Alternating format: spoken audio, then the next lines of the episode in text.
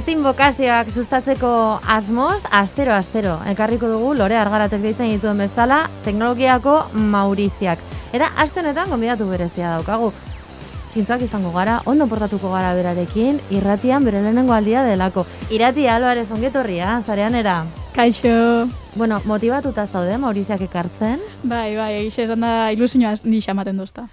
Bueno, zein da aste honetarako aukeratu diguzun Maurizia? Bueno, ba, gaur hitz egingo dizudan emakumia zientzialaria zan, jatorri poloniarreko fizika teoriko estatu batuarra. Nola dauka izena? Maria Gupert Meyer. Maria Gupert Meyer. Ados, eta aztergatik da berezia emakume hau. Jarri, jarri guzu apurtxo bat testu inguruan. Esan diguzu poloniarra dala? Bai, e, mila beratzire onda irurogeta iruan, fizikako Nobel saria irazi zeban geruza nuklearraren eredua proposatzeagatik. Eta bueno, kontuan izan da gara jaiek, bai, izan zen Maria Curiren ondoren fizikako Nobel saria erabazi zeban bigarren emakumia. Uhum, mila bederatziron eta irurogeta iruan fizikako Nobel saria irabazi zuen. Geruza nuklearren eredua proposatzeagatik. Ados? Bueno, azalduko zuet pixkat. Bai, ez? claro. Bota biografia. Mikrofonoa zurea da. Bueno, e, lehenengo eta behin, emakume hau e, gogora ekarri nahi izan dut, askotan ba, emakumezko zientzialari garrantzitsuenen artean ba, ez dalako agertzen. Eta naiz eta bere lanak e, beste emakume askoenak bezala garrantzi handia duten, e, ba, ez, ez, do, ez gara gogoratzen horako emakumeetan askotan. Galtzen da. Pasatzen Hmm. zaigu askotan edota abizena entzuten dugula, edo ikusten dugula irakurrita eta pentsatzen dugula gizonezko badala. Eta asko gertatzen jaku, askotan, ba, emakume zientzialariak pentsatzerakoan, bakarrik Maria Curie e, etortzen jakula burura, eta badira beste emakume asko. Claro. Bai, bai. Bueno, eta emakume hau e, bere lana aztertu horretik basagutuko gu pixkat e, bere testu ingurua, ez? Ba, emakume hau jaioza mila bederatzireun eta seiko ekainaren so- eta sortzian, Mhm. e, ba, Poloniako, gaur egungo Poloniako hiri batian katu zen. Eta izan zen alaba bakarra. Friedrich e, Gopert e, eta Mariani Wolfen alaba bakarra. Eta bueno, beraia aurretik bazetorren ba, familia e, eta familia akademiko batetik. Bere e, aitaren aldetikan e, aita pediatriko katedraduna zan, eta bere aurretik ere bazitun e, familia asko ba, akademikoki ba, garatu. Garrantzitsuak hezkuntza- hori da, izandakoak, ez? hezkuntza jaso zutenak eta e, hori garatu zutenak. Orduan, esan dezakegu, bera intelektualez inguratuta jaio zela. Inguru privilegiatu batean Hori edo jaiotakoa hori da, gaina alaba bakarra, e, aita, Gogoratuko dugu hitz egiten ari garala, garela Maria Gopert Meyerren inguruan. hori da.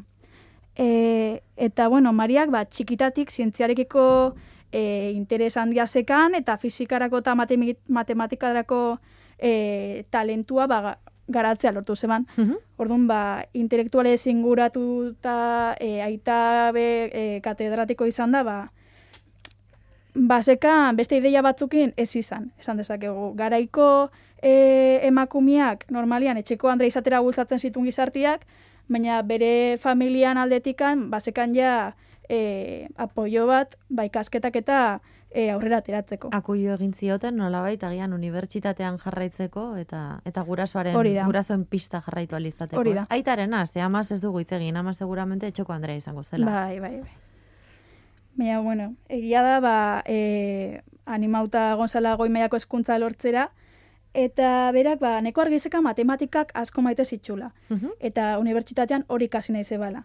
Baina, bestalde, ba, e, esan erraza izan, az, ze askotan, e, diskriminatu inzebien emakume izateagatik, eta unibertsitate askotan, ba, ezin sartu emakume izateagaitxik soilik. Eta horregatik, ba, hogetala urterekin ja, doktore titulua lortu bat zeban bebai, eta e, Max Born, James Frank, eta Adolf Windows bezalako maixuekin mekanika kuantiko ekasi bat zeban bebai, bueno, esan dezakegu, ba, zekala, gaitasun handi bat zekala, e, gaitasun hori auki izan arren, Bai. e, ez zeban lan eskaintzari jaso titulua lortzian. Orduan, ba, bere, e, Zer raroa, ez da? bere Emakume bizitza bakarra eta lan eskaintzarik ez, eh? Mm. hori da, bere bizitza profesionala orduan esan dezakegu, ba, berrogei urte zituen arte ez zela hasi.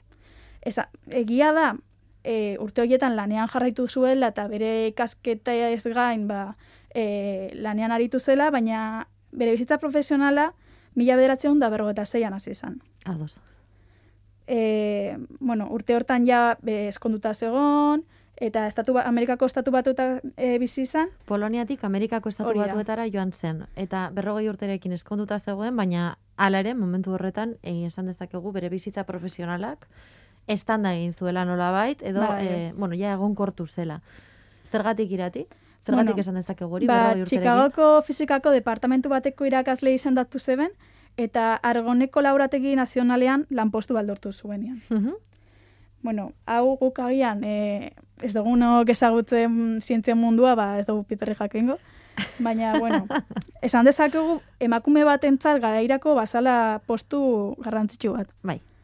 Eta, bueno, ba, urte haietan bertan bebai, ba, e, hainbat fizikariekin harreman duzan, eta hori esker, ba, fizika nuklearraren eremuan be, e, jakintzak jaso zituen, eta lanean ibili izan. Mhm. Eta horlan, e, sortu zen zenbaki magikoen ideia. Eta hau zer dan? Ba, bueno, e, protoi eta neutroi zenbaki jakin batzuk dituzten nukleoek egonkorragoak izan behar zutela. Bai. E, bueno, baina hori e, airean zegoan eta falta jako azalpen teorikoago bat.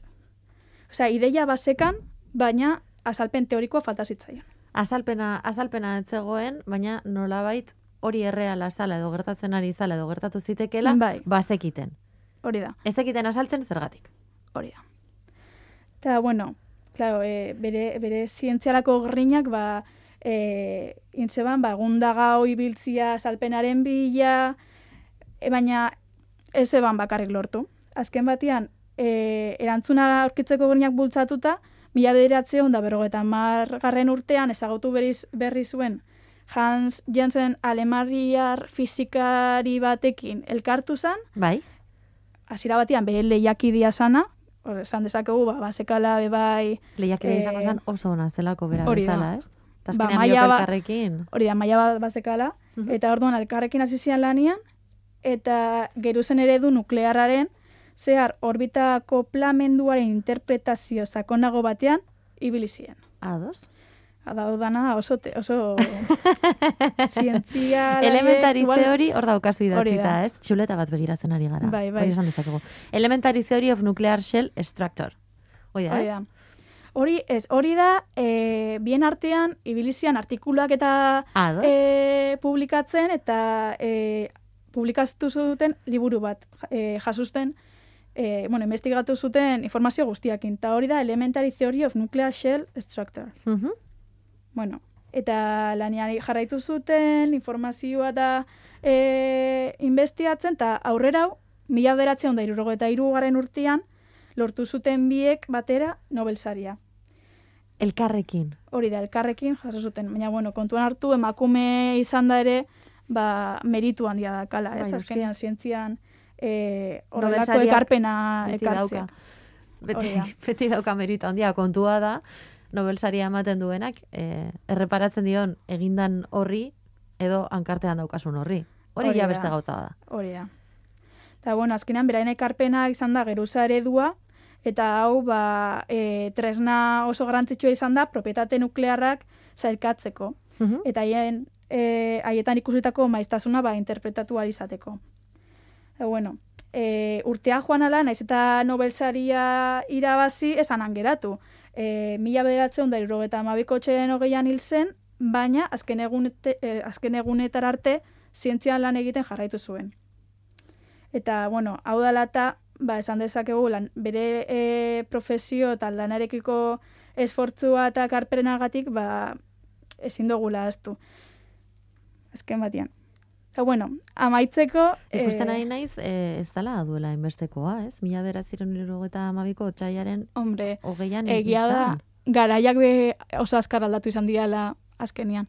Bera jaio zan, kontuan hartu mila e, bederatzireun eta zeian jaio bazan, ba, e, balioak eta ideiak ere asko aldatu dira. Era bat, era bat, era bat, bai bai.